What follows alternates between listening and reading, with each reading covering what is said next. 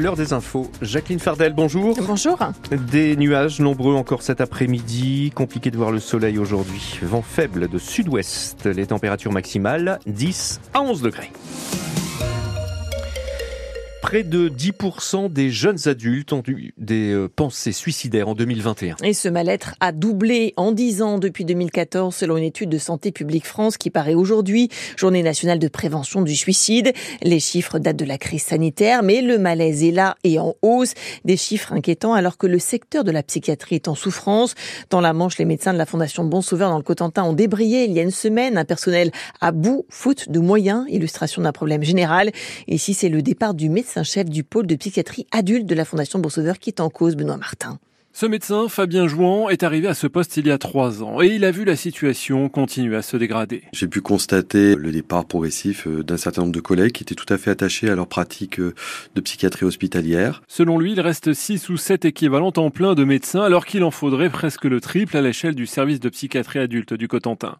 D'où des rythmes de travail infernaux et sa décision lui aussi de laisser tomber parce que selon Fabien Juan, la direction ne prend pas la mesure du problème et ne considère pas les médecins. On n'a pas de direction des soins, on n'a pas de direction des affaires médicales, il n'y a pas de collège soignant non plus. Donc euh, tous les espaces, je dirais, de démocratie, de concertation, sont soit non existants, soit non légitimes. La situation est suivie de près par les personnels soignants et il y a les familles des patients. Elles craignent une dégradation du suivi de leurs proches, faute de temps et de personnel. Dès la semaine dernière, leurs représentants ont été reçus par la présidente du conseil d'administration de la Fondation, parmi eux Michel Lioré. Elle a essayé de nous rassurer, hein, de dire qu'ils avaient pris conscience euh, du malaise et qu'elle avait tout faire pour remédier à la situation. On s'est donné rendez-vous en gros dans six mois et pour dire euh, voilà où on en est. Contactée par France Bleu, la direction de la Fondation Bon Sauveur assure mettre tout en œuvre pour renforcer les équipes au plus vite. Elle indique en outre travailler à recréer les conditions d'un dialogue de qualité, en particulier avec les médecins concernés,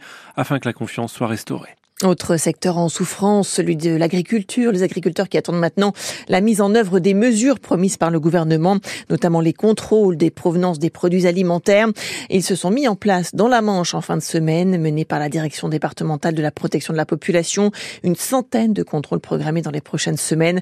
Objectif, s'assurer qu'il n'y a pas de tromperie sur l'origine France, l'usage du drapeau français sur l'emballage. Des infractions ont été relevées comme des tomates ou aubergines espagnoles indiquées comme françaises ou des kiwis italiens indiqués comme français. Des sanctions doivent suivre. Elles pourraient atteindre 10% du chiffre d'affaires des industriels ou des distributeurs fraudeurs.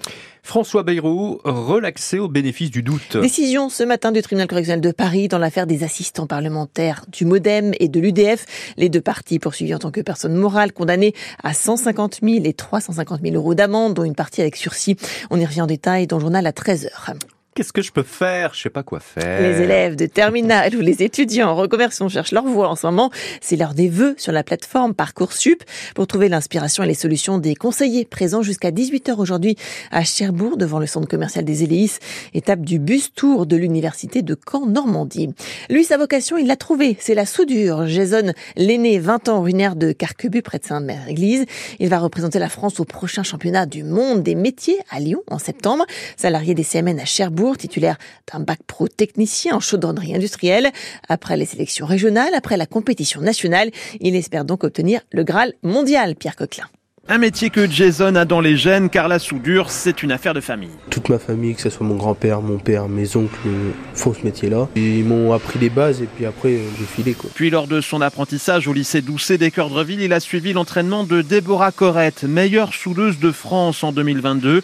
Un savoir-faire loin d'être éteint, donc comme le souligne le coach de Jason, Clément Dupuis. On est au troisième champion de France. En moins de 10 ans, c'est quand même pas mal. On a un territoire de compétences et de savoir-faire. C'est une grande fierté pour l'entreprise et une belle image euh, aussi pour nous. Delphine Sanchez est chargée de développement ressources humaines au CMN, une entreprise où Jason a été alternant, puis désormais titulaire comme soudeur coq. Il est très très volontaire et puis il est vraiment très impliqué dans ce qu'il fait. Il est dans sa bulle quand il est en préparation. On sent qu'il n'y a rien qui peut le déconcentrer. 22 semaines de préparation jusqu'en septembre dans différentes entreprises et écoles, soit environ 1000 heures. Des stages de cohésion aussi avec l'équipe de France, explique Jason. On va faire de la sophrologie, on va faire du sport pour travailler le mental par rapport aux Coréens qui vont avoir 6000 heures de prépa et on a un objectif de faire première nation européenne, c'est-à-dire top 10. Et pourquoi pas rêver encore mieux le jour de l'épreuve, ils seront 44 à croiser le fer avec un métal en ligne de mire, l'or.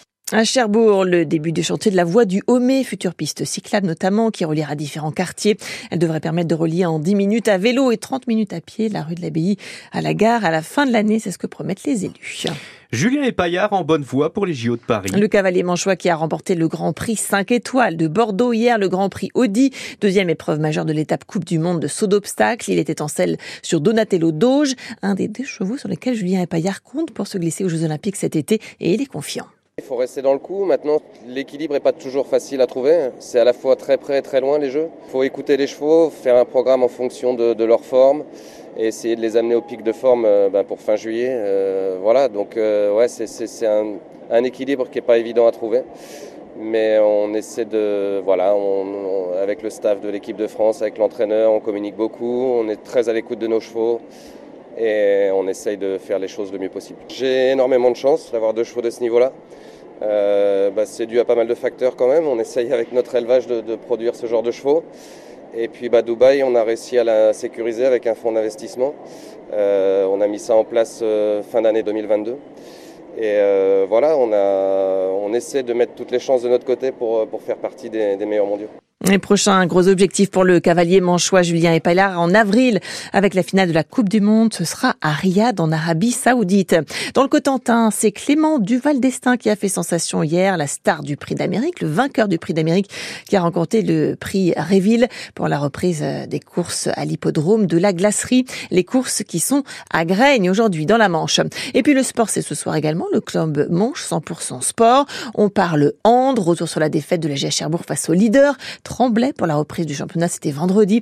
Des fêtes qu'on peut cependant qualifier d'encourageantes. Et puis à une semaine du début du Challenger de tennis de Cherbourg, le directeur du tournoi, Anthony Thiebaud, sera notre invité. C'est donc à partir de 18h30, le club mange 100% sport, 18h30, 19h, comme tous les lundis.